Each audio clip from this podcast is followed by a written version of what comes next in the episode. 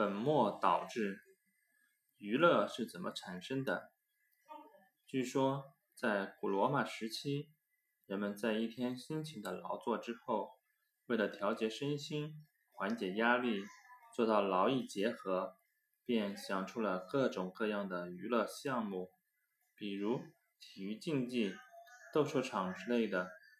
在那个时候，娱乐项目只是为了让人们疲惫的身体能够得到更好的放松，在得到充分的休息之后，以方便大家第二天能有更多的精力用于工作。现在，娱乐成了什么？娱乐已经成为了一个巨大的产业，成为了不可忽视的商业存在，成为了人们生活中十分重要的一部分。